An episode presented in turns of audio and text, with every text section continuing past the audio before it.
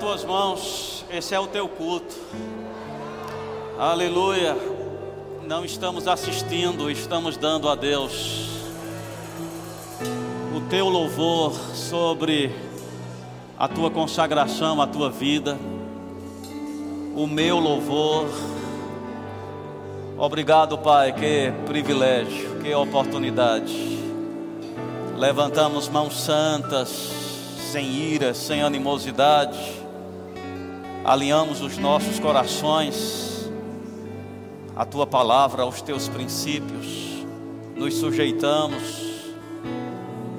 admiramos, apreciamos e declaramos: seja bem-vinda a tua vontade, santifique as nossas vidas, realize Sua obra, a entrada das tuas palavras trazendo luz, dando entendimento. Eu oro para que sejamos enriquecidos com a forte convicção. Caia por terra toda cegueira, toda todo o efeito da obra de Satanás cegando os olhos do entendimento. Que resplandeça a luz do evangelho em o nome de Jesus. Haja luz, resplandeça a luz do evangelho sobre a tua vida, sobre a tua casa em o nome de Jesus. Obrigado porque as armas da nossa luta, elas não são carnais, elas são poderosas em Deus para destruir fortalezas, anulando sofisma e toda altivez que se levante contra. E na autoridade do nome de Jesus eu declaro fortalezas destruídas, em o nome de Jesus. Todo sofisma anulado em o nome de Jesus. Toda altivez anulada em o nome de Jesus. E eu declaro cada coração aqui como uma boa terra para receber a semente da palavra de Deus, frutificando a 30, a 60 e a 100 por um, em nome de Jesus. Dê um glória a Deus. Amém. Graça e paz sejam multiplicadas em nossas vidas. Você pode sentar. É uma alegria poder estar servindo ao Senhor, ministrando nesta noite. Alegria também de poder estar alcançando pessoas que nos acompanham. Aqui a igreja, os cultos. Creio que Deus tem propósito de te alcançar. Participa deste culto de uma forma reverente, dando honra e louvor à unção porque Deus tem propósito de acrescentar. A gente precisa, irmãos, dar uma sacudida, porque eu fico com cuidado que o costume religioso nos traga a igreja apenas e a gente fique apenas nesse nível. Não é suficiente apenas chegar na igreja, você precisa se chegar a Deus.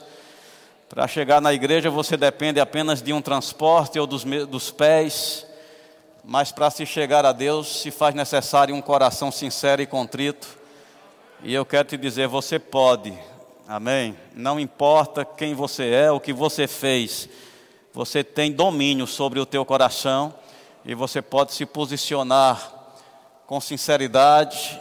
E a Bíblia diz que será acolhido, Deus não vai dizer não, dizer não, amém? Então, nesta noite, queremos dar continuidade. Essa igreja está debaixo de uma instrução nesse período, que tem sido uma grande bênção, tanto nas escolas dominicais e muitos dos cultos também da semana, inclusive o do domingo à noite, falando sobre o mesmo tema para a gente consolidar, colocar uma base. Isso é maravilhoso, que você verdadeiramente não seja ouvinte negligente, porque a Bíblia conta com essa possibilidade, mas ela conta também com a possibilidade de operoso praticante, amém? Onde estão aqueles que vão acolher a palavra e ser operoso praticante? Amém. Então, o tema para esse tempo é a influência da igreja na sociedade. A ideia que Deus tem. Hoje pela manhã tivemos uma palavra poderosa e eu te aconselho a buscar essa mensagem, está com certeza disponível no, no, nos canais aí da igreja. Magliana ministrou nesta manhã e como foi poderosa a ministração, trazendo um alinhamento né, da, do entendimento de ser igreja. Por muito tempo a gente tem acolhido essa ideia de ser igreja e o mundo, e a gente não é do mundo, sai do mundo, e muitas vezes vivemos aqui nessa limitação, não deixamos de ser uma bênção, mas esse não é o desígnio, não é o propósito. Aquele que nos chamou tem um planejamento, e a gente não pode ser parcial na obediência. Diga, eu não posso ser parcial na obediência.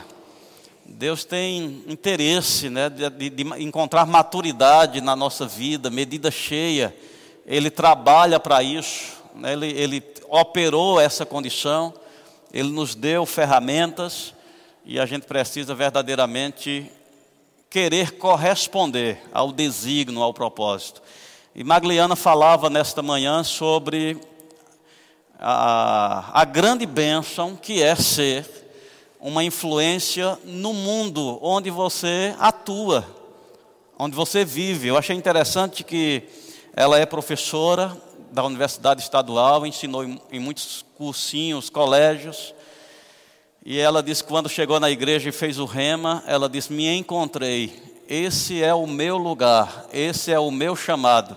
Deus me escolheu para ser professora do rema. Amém.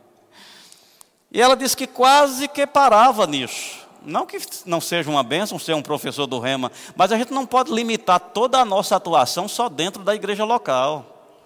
A gente está sendo egoísta e defraudando o mundo da oportunidade de ser iluminado com a nossa luz.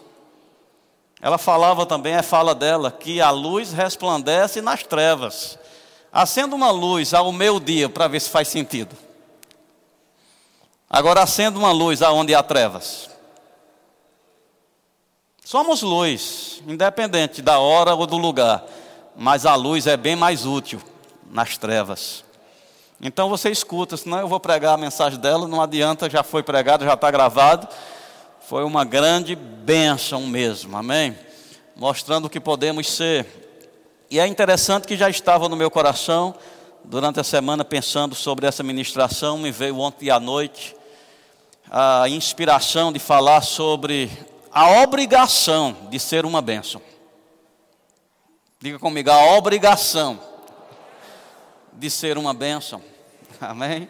Não é uma sugestão, não é uma possibilidade, não é uma orientação. Amém? É uma obrigação. Agora, você pode desobedecer, mas obediência traz bênção, e desobediência, maldição. Eu quero bênção, então vou me esforçar para entender o propósito, me sujeitar, corresponder e desfrutar do plano maravilhoso, glorioso, planos de paz e não de mal que Deus tem para a minha vida e Ele tem também para a tua, porque Deus não faz acepção de pessoas. Você está comigo? Então quero chamar a atenção, queria que você fosse em Gênesis, capítulo 12. Aleluia, fala de um momento importante, é um marco aqui da atuação de Deus sobre a raça humana. Voltando um pouquinho para o início, para a gente entender a linha de pensamento de Deus. Você não tem que abrir, só escuta. Gênesis capítulo 1, versículo 26. Deus está falando do propósito da criação do ser humano. E ele diz: façamos o homem conforme a nossa imagem, a nossa semelhança, e tenha ele domínio. Diga domínio sobre tenha ele domínio sobre. Esse foi o propósito de Deus criar o homem. Agora fica comigo, mudou esse propósito? Eu li algo interessante e me chamou a atenção, e está se levantando nesse tempo na minha vida. O escritor, eu acho que é o Otmani, ele falava em um dos seus livros, dizendo: redenção para a gente é ser resgatado do pecado e ser creditado para ir para o céu. Isso é ser é redenção. É ser resgatado, tirado do pecado, mediante o pagamento do preço e agora creditado para a salvação. Essa é a parte de Deus ou nossa? Ele fazia essa pergunta. Essa é a parte nossa, no, no sentido de benefício. Quem está sendo beneficiado aqui somos nós. É nossa vida que está sendo é, beneficiada. Essa é a parte da redenção que vai beneficiar a mim e a você. Eu não sei se você sente com um sentimento de ingratidão,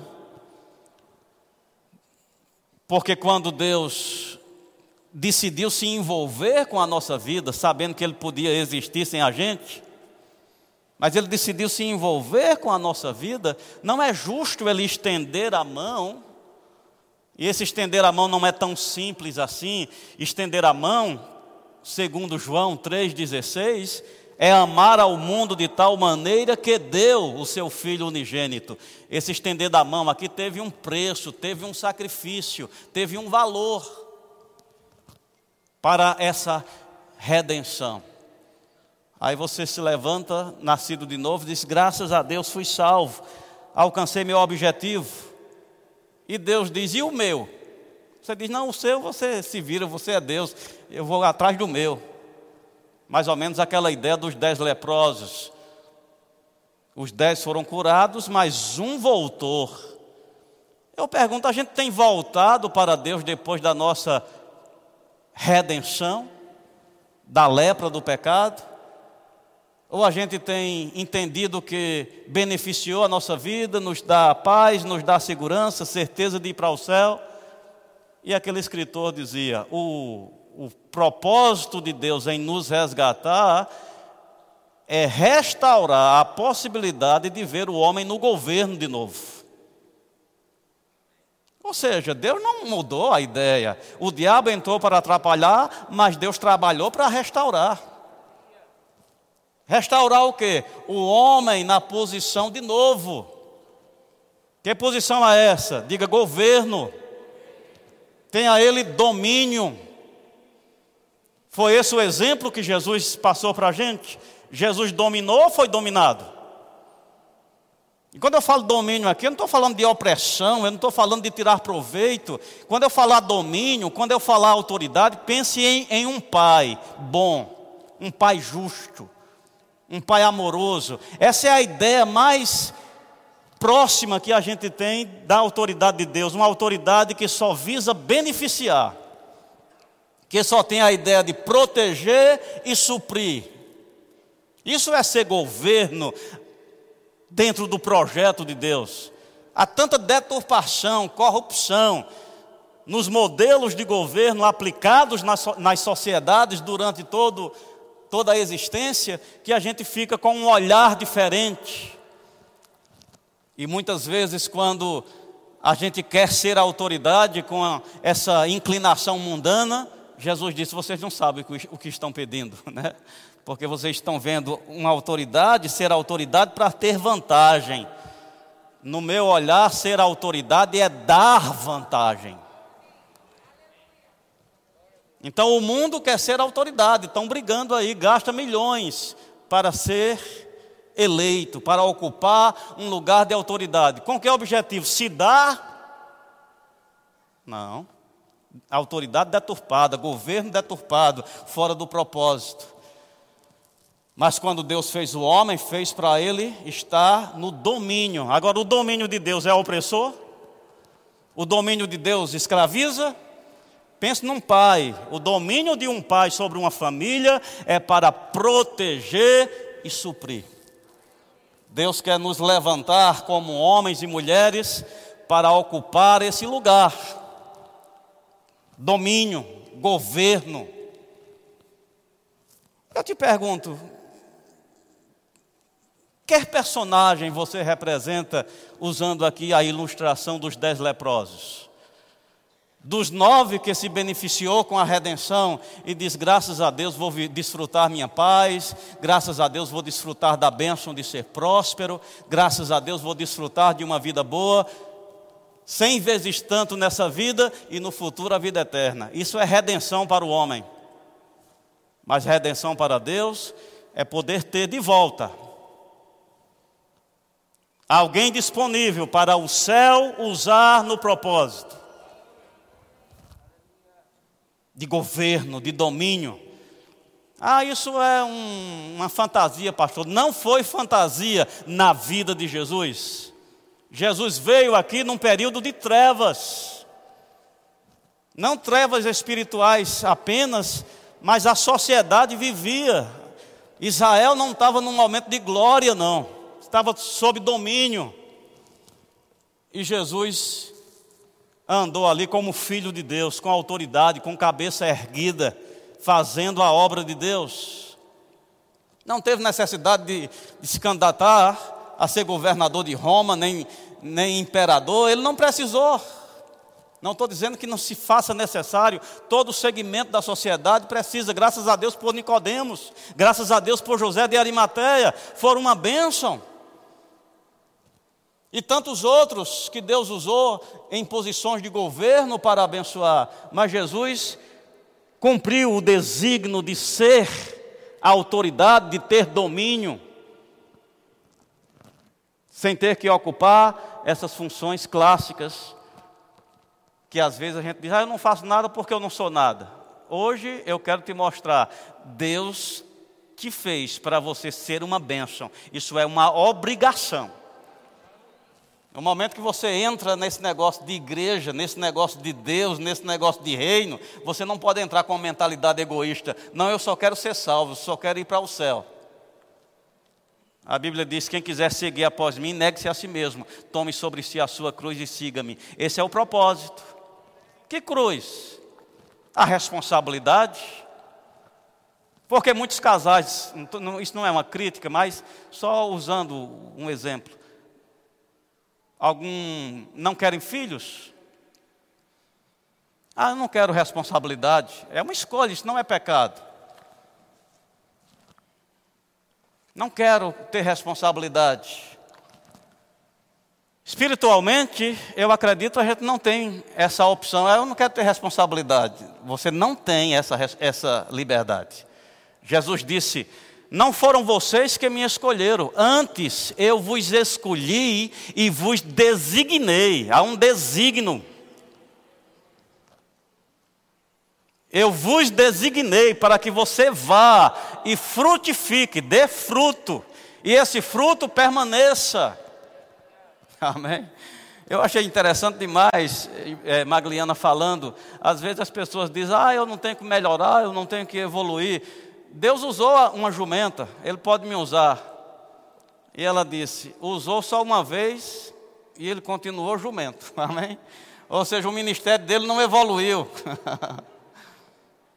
Deus não usou aquele jumento no governo de nada, foi apenas uma intervenção momentânea para aquele propósito. E depois nunca mais aquele jumento foi usado. Você quer ser assim? Ser usado uma vez só na vida? Quando Deus tinha o propósito de fazer um relacionamento, céu e terra. Esse é meu filho amado em quem eu me comprazo. Está comigo? Então, muitas vezes a gente não, não quer evoluir, não quer avançar com essa mentalidade que só pode ter alguém por trás. A Bíblia diz que Satanás cega os olhos do entendimento para que não resplandeça. O diabo tem medo que você evolui no, no, no conhecimento. Porque conhecereis a verdade e a verdade vos libertará. O diabo tem medo de um crente liberto. Porque um crente liberto, ele não é só benefício para ele, ele é luz do mundo, ele é influência. Se você faz a sua vida dar certo, você vai ser uma influência. E é essa a ideia de Deus. Ser tu uma bênção. É interessante que A gente celebra muito, né, quando a gente toma conhecimento que a nossa aliança, ela é uma continuidade da bênção de Abraão. Diz que a bênção de Abraão, ela, ela, ela está sobre nós, os gentios. Cristo nos resgatou da maldição da lei para que a bênção de Abraão. A Bíblia diz que nós somos abençoados com o crente Abraão. Como é bom ouvir a mensagem do extraordinário. Amém. Abençoado, extraordinário, o favor de Deus, onde bota a mão prospera, ser cabeça e não cauda. Com que propósito? Só para ter benefício? Nove leprosos egoístas. Estou falando com você, não. Eu estou tentando fazer uma exortação para eles na eternidade. Amém. Egoísta, só pensando em si, agora eu vou viver minha vida, essa lepra me limitava, mas agora sem lepra, a vida volta ao normal. Não foi para isso que Jesus libertou aqueles dez leprosos, só para a vida deles voltarem ao normal. Dá de graça o que de graça recebestes. Ou seja, liga você a uma responsabilidade, ser agora uma bênção. Volta para os teus. Ser uma bênção. Estão comigo? Então, às vezes, a gente olha para a bênção de Abraão e, e nomeia, eu sou abençoado com o crente Abraão, sim. Mas eu acho que se você desfruta da bênção de Abraão, acredito que você também deve ser coparticipante da obediência de Abraão. Sim ou não? Sim. A obediência dele foi específica para a realidade dele. Sai da tua terra, percorre a terra, várias, vários comandos, não foi um único, ele é lembrado por um, né? Me dá o teu filho, o teu único filho. Isso foi o ponto máximo da obediência, isso foi a maturidade da obediência de Abraão, mas ele não chegou nesse nível de um dia para o outro. Processos de obediência, sai da tua terra, saiu. Percorre a terra, percorreu. Vários comandos, cada um deles enchendo. Eu falava recentemente, não lembro aonde, mas foi essa semana, semana aí. Foi domingo lá na Palmeira. Quando Deus falou com Abraão, dizendo: Vou te abençoar extraordinariamente, e vou fazer contigo uma aliança, e a aliança era a circuncisão, não era algo simples, Talvez circuncidar uma criança não seja algo tão complicado, principalmente dentro das instruções de Deus, no oitavo dia, diz que nesse, nesse período está bem favorável essa intervenção. Mas Deus estava falando sobre isso, sobre todo o macho de Israel, inclusive o próprio Abraão, circuncidar. E é interessante, depois você vai lá no texto que diz assim: naquele mesmo dia ou seja, Deus falou para mim, pastor Elmito, isso é uma coisa de se avaliar uma semana se você vai obedecer ou não. não, vou ver, vou pensar, vou ver direitinho. Não, no mesmo dia. Deus falou no mesmo dia, estava todo Israel circuncidado. Para mostrar a prontidão de obediência, coisas bem mais simples, Deus está falando com a gente e a gente fica protelando. Então a gente não está na obediência de Abraão, mas com o olhão na bênção de Abraão.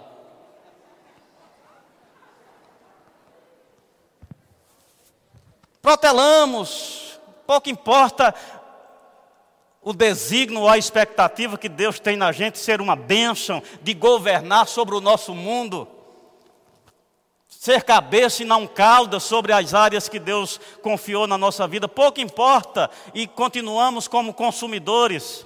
Me dá, me dá, me abençoa.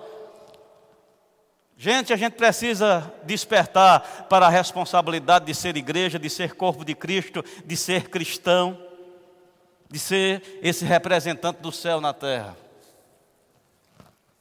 Versículo, vou ler para a gente cumprir as leituras aqui. Gênesis capítulo 12 disse: Ora, disse o Senhor a Abraão: Sai da tua terra, da tua parentela e da casa do teu pai, e vai para a terra que te mostrarei. De ti farei uma grande nação, e te abençoarei e te engrandecerei. Ser tu uma bênção. Está escrito assim na tua Bíblia? Ser tu uma bênção. Abençoarei os que te abençoarem, amaldiçoarei os que te amaldiçoarem, em ti serão benditas todas as famílias da terra. Ou seja, Deus nos chamou para influenciar. O objetivo de Deus é ter o homem no domínio influenciando com vida, influenciando com justiça, influenciando com verdade. Jesus disse que nós somos a luz do mundo. Com propósito, o que uma luz faz? Diga, influencia. Somos influência. Mas nos acovardamos e vivemos de forma egoísta, protegido pelas paredes dos templos, sem querer ser a bênção que Deus precisa que a gente seja na sociedade. Agora, vamos lá, queria que você fosse para Gênesis, capítulo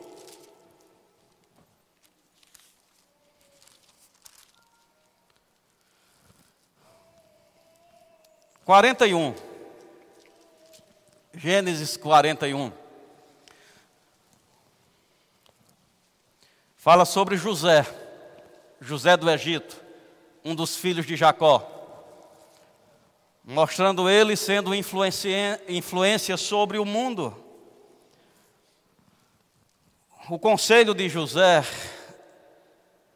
interpretando o sonho de Faraó, teve esse resultado. O conselho foi agradável a Faraó e a todos os seus oficiais. Disse Faraó, versículo 37 do capítulo 41 de Gênesis: Disse Faraó aos seus oficiais: Acharíamos porventura homem como este, em que há o Espírito de Deus? Depois disse Faraó a José: Visto que Deus te fez saber tudo isto, ninguém há tão ajuizado e sábio como tu.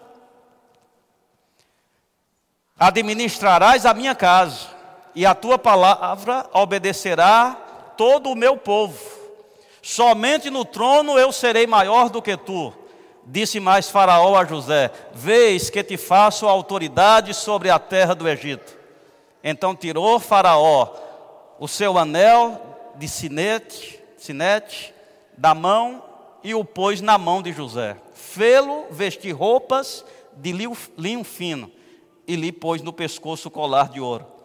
E fê-lo subir ao seu segundo carro e clamava diante dele: Inclinai-vos. Desse modo o constituiu sobre toda a terra do Egito. Eu te digo, isso é uma influência? Isso é uma influência? Sim. Aí você diz assim: ah, isso era o chamado de Deus. Tem muita gente se acovardando nas suas responsabilidades com essa justificativa do chamado de Deus sobre a vida de alguns e deixa de considerar o seu chamado. Qual é o teu chamado? Ser uma bênção, resplandecer como luz, ser influência. Eu fiz questão de ler isso aqui, o primeiro porque a história de José leva né, para essa magnitude e a gente tem isso bem fixado. Agora volta para o capítulo 39.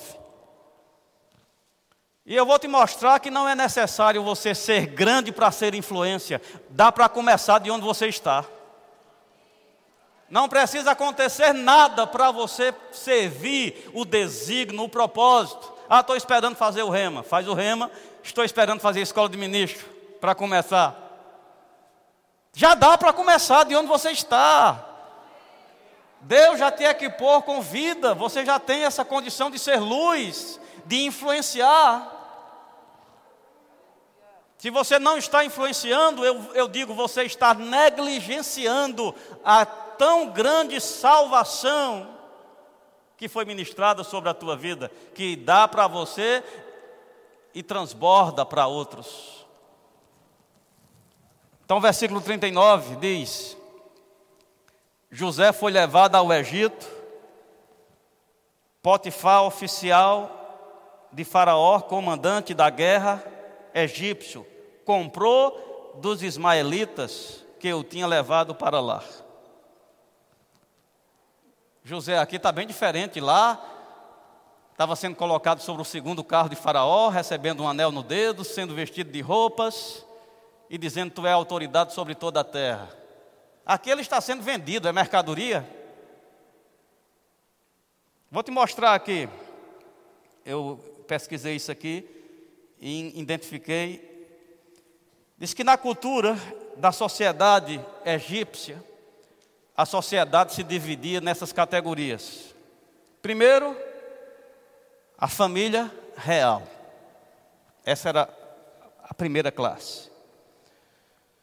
Segunda classe, os sacerdotes e a nobreza. Terceira classe, os escribas. Quarta classe, militar, coletor de impostos também. E a última classe, camponeses e escravos. Amém. Qual é a posição que José está ocupando aqui, sendo vendido como mercadoria? Ele está ocupando a mais baixa categoria daquela sociedade. Ele era escravo. Ah, escravo não influencia. Escravo lhe falta oportunidade. Amém? Escravo é uma condição de vítima. Mas diz aqui, o Senhor era com José. Olha a diferença aqui. Não importa em que categoria você se encontra, se o Senhor é contigo, já dá para ser uma bênção. E esse é o comando: ser tu uma bênção. Em ti, outros devem ser abençoados. Se isso, se isso não está acontecendo, eu te digo, você está negligenciando. Talvez seja a razão dos apagões que você tem sofrido. Apagões de alegria, apagão de força, de paz. Porque para a gente receber a verba, a provisão, se faz necessário estar alinhado ao propósito. Sim ou não? Sim. Tem muita gente usando da verba para proveito próprio. Ah, alegria. Para que alegria? Porque eu quero extravasar, eu quero me divertir. E não vai frutificar não com essa alegria, abençoar outros? Aí a alegria, a verba, a segunda parcela de alegria fica bloqueada porque você não prestou conta da primeira. Mesmo jeito, o dinheiro. A segunda parcela do dinheiro que tinha para a tua vida, muitas vezes está bloqueada pela tua falta de honra a Deus. Você foi egoísta quando recebeu, você pensou só em você mesmo, você foi os nove leprosos, chegou recurso, é meu, é meu, é meu, é meu. Cadê voltar para o Senhor para ser grato? Cadê pensar um pouquinho nos outros e entender daquilo que chega às minhas mãos é para que eu seja o quê? Bênção. É essa a ideia de Deus. Mas nós violamos o, o projeto, o propósito e achamos que de Deus se zomba. Pense num relacionamento que não tem como você burlar. Amém. De Deus não se zomba. Tudo que fizer vai colher. Então é um relacionamento sério, que envolve muita responsabilidade, critério. Tem um texto na Bíblia, em Romanos, que diz assim: Tendo conhecimento de Deus, não o glorificaram como Deus. Quando não se glorifica a Deus como Deus? Quando Ele diz uma coisa e você desobedece, porque a um Deus não se desobedece. Quando você entende a vontade dele e faz outra coisa. A um Deus não pode haver essa irreverência. Mas com Deus se faz. Mas não fica impune. Porque tudo que você semeia, você colhe, porque de Deus não se zomba. Diga, não fica impune. Essa é uma mensagem de alegria. Eu não sei mais, agora já está já, já tá aqui, vamos terminar, amém? Aleluia, vai se alegrando aí na obediência. Então, o Senhor era com José, que veio a ser o quê? Homem próspero. Está escrito assim, me ajuda ali com o texto. Que veio a ser homem próspero e estava na casa do seu senhor egípcio.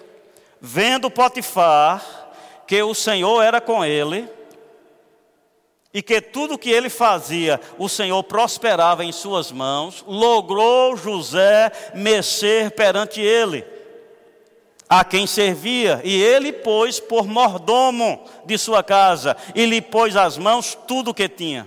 Isso é influência? E desde que o fizera mordomo de sua casa, e sobre tudo o que tinha, o seu senhor abençoou, o, o Senhor abençoou a casa do egípcio, por amor a José. A bênção do Senhor estava sobre tudo o que tinha, tanto na casa como no campo. Potifar, tudo o que tinha, confiou nas mãos de José, de maneira que, tendo o mordomo, de nada sabia, além do pão com que se alimentava. Olha que influência. Amém? Porque José não era um escravo, ele aqui não é o governador. Ele aqui está na mais baixa categoria que pode existir em uma sociedade. Mas porque tinha um coração acertado e Deus era com ele, sendo uma bênção. Ao ponto que aquele homem entendeu: tem uma bênção nesse rapaz. Tem uma bênção nesse rapaz. Onde estão os empregados aqui? Às vezes a gente fica esperando ser patrão. Ai, ser empregado é maldição. Está amarrado em nome de Jesus. E você fica amarrando. Em vez de amarrar, seja uma bênção. Viste um homem, uma pessoa diligente, não permanecerá muito tempo na plebe não vai ficar muito tempo nessa base da sociedade. Porque perante reis será posto, é o que está escrito na palavra de Deus. Mas isso vai acontecer porque somos crentes, porque tem um nome ligado a uma igreja evangélica? Não. Vai acontecer quando você assumir o desígnio, o propósito, frutificar. Qual é o fruto? Ser uma bênção. Então Deus tem uma palavra, onde estão os empregados aqui? Não amargue, acorde e celebre pelo seu patrão.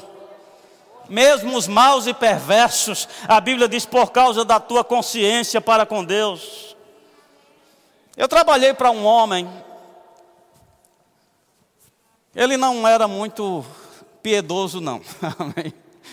Às vezes ele dizia, ele fazia é, empeleitadas. Então a gente tinha o nosso salário base, um salário baixo, e ele compensava os profissionais fazendo essas empeleitadas. Ele dizia: Vamos fazer isso aqui essa semana. Se você concluir, eu dobro o seu salário. Se você não concluir, vai receber só a base. Amém.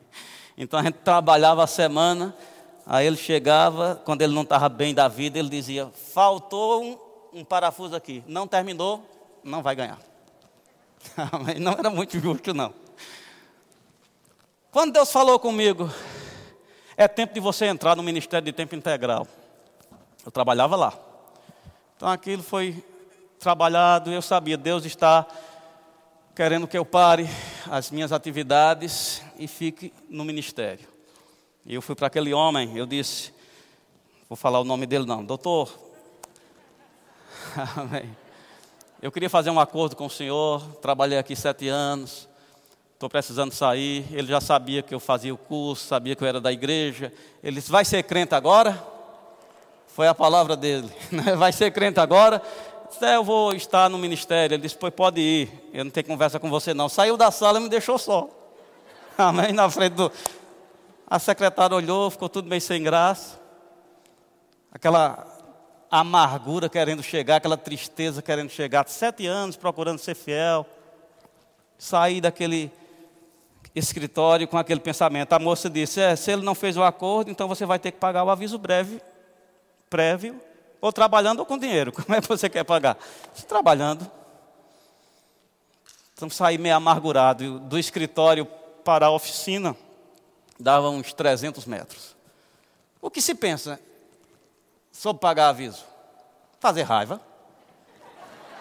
né? Estão comigo? Fazer raiva. ah, aviso, vai dar meus direitos. Não, pois vai ver.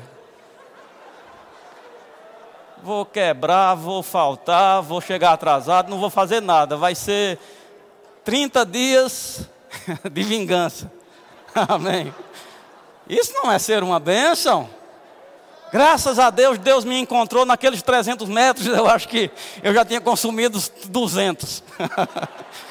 Mas nos 100 que faltava, Deus disse: volte lá e faça melhor do que o que você vinha fazendo. Ei! E eu tive que absorver aquela instrução. Eu voltei para aquela máquina e disse: vai ser os dias que mais eu me dediquei a essa empresa. Amém. Aleluia. E eu via ele, ele andava numa moto. Talvez você conheça esse nome todinho que eu já estou dando, você já sabe quem é. Amém. Ele andava numa moto na empresa, entrava na oficina, ia no canto, ia no outro. E parece que nesse dia ele ficou meio inquieto. Havia a moto dele passava, passava, passava. Fui para casa no outro dia. Parece que foi uma das primeiras coisas que ele fez em chegar naquele lugar. Ele procurou o encarregado e ele mandou esse recado. Ele disse: Diga ao irmão. Ei! Diga ao irmão que ele treine outra pessoa para ficar no lugar dele e eu vou dar a ele todos os direitos que ele tem. Oh, aleluia!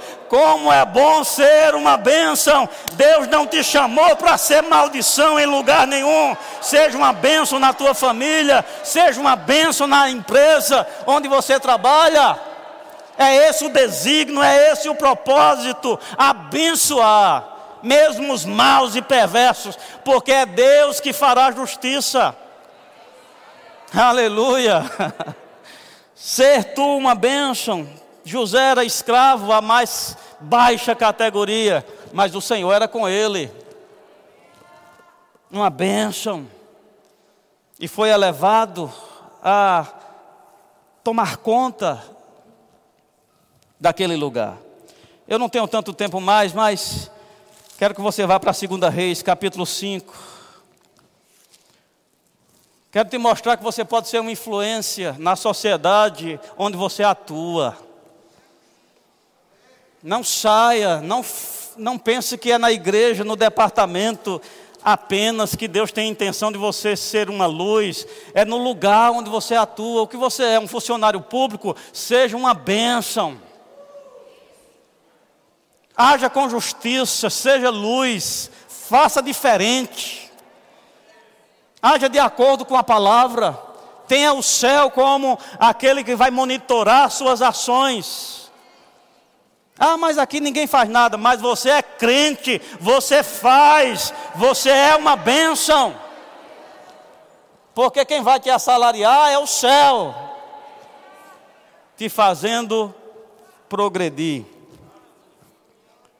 O que diz 2 Reis, capítulo 5?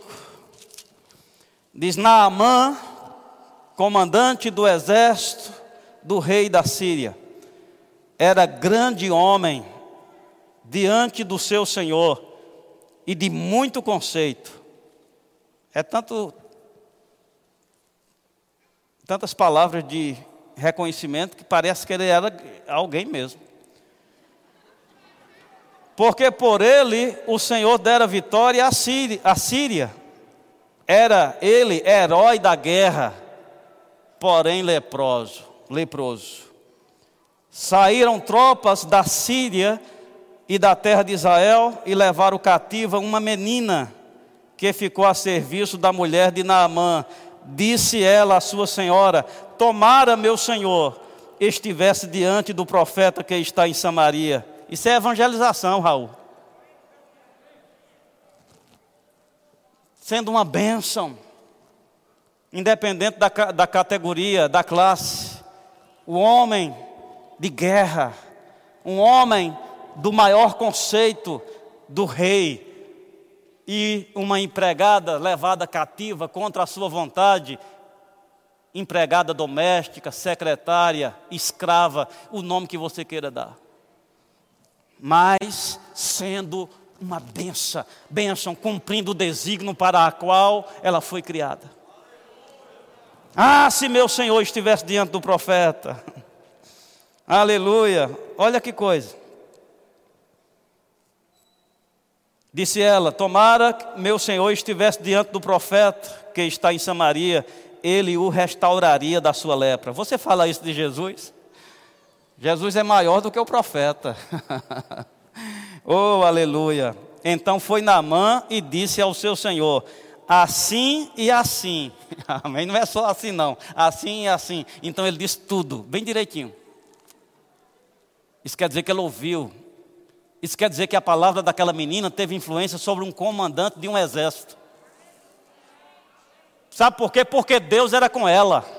Esse é o diferencial na tua vida. Se Deus é com você, você tem conselho para reis, você tem conselho para quem diz ser grande, porque o pequeno no reino dos céus está sobre, é cabeça, é para influenciar, é domínio. E disse ele ao rei: Assim e assim falou a jovem, que é da terra de Israel. Respondeu o rei da Síria: Vai, anda, enviarei uma carta ao rei de Israel. Aqui nós vamos, estamos vendo um comandante e um rei se sujeitando à instrução de uma menina. Foi que a menina disse: Assim e assim. Então o rei disse: então não tem outro jeito, faz assim e assim. Oh, aleluia! Essa menininha, empregada doméstica contra a sua vontade, mas sendo influência no meio onde ela atuava. Você não precisa mudar nada, dá para começar onde você está. Qual é o desígnio de Deus? Ser uma bênção ser uma bênção.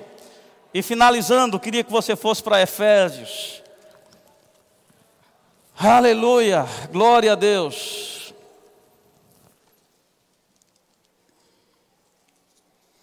Efésios, capítulo 4.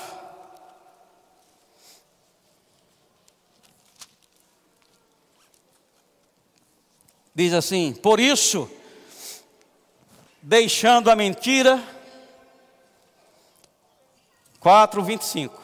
Eu pensei que você já, só pelo capítulo, você já conseguia ir para o versículo, mas estão evoluindo, vão chegar lá. Aleluia. Obrigado, filhinha. Por isso, deixando a mentira, fale cada um a verdade com o seu próximo, porque somos membros um dos outros. Irai-vos e não pequeis. Não se ponha o só sobre a vossa ira, não deis lugar ao diabo. Aquele que furtava, não furte mais. Antes trabalhe, fazendo com as suas, com as próprias mãos o que é bom, para que tenha o que acudir com o necessitado. Não saia da vossa boca nenhuma palavra torpe, e sim unicamente a que for boa para promover edificação conforme a necessidade, e assim transmita graça aos que ouvem. Não entristeçais o Espírito de Deus, no qual fostes selados para o dia da redenção. O que eu quero dizer com isso? Mesmo tendo um desígnio, mesmo Deus tendo um propósito, que você seja uma bênção, se você der lugar ao diabo, isso deixa de ser uma possibilidade. Diga: se eu der lugar ao diabo, ser uma bênção, deixa de ser uma possibilidade. Ah, mas ninguém sabe não. Eu faço, pensa, pastor, numa sabedoria que eu tenho para roubar, ninguém descobre, só sendo de Deus. Amém? De Deus não se zomba. A bênção do Senhor não vai estar sobre nada ilícito. Mas eu dou o dízimo do que eu roubo. Não santifica o resto. Trabalhe justo, ser uma bênção. Não minta. Não dê lugar ao diabo. Tem muitas pessoas nas quais o diabo tem legalidade para estar realizando a sua obra. Qual é a obra de Satanás?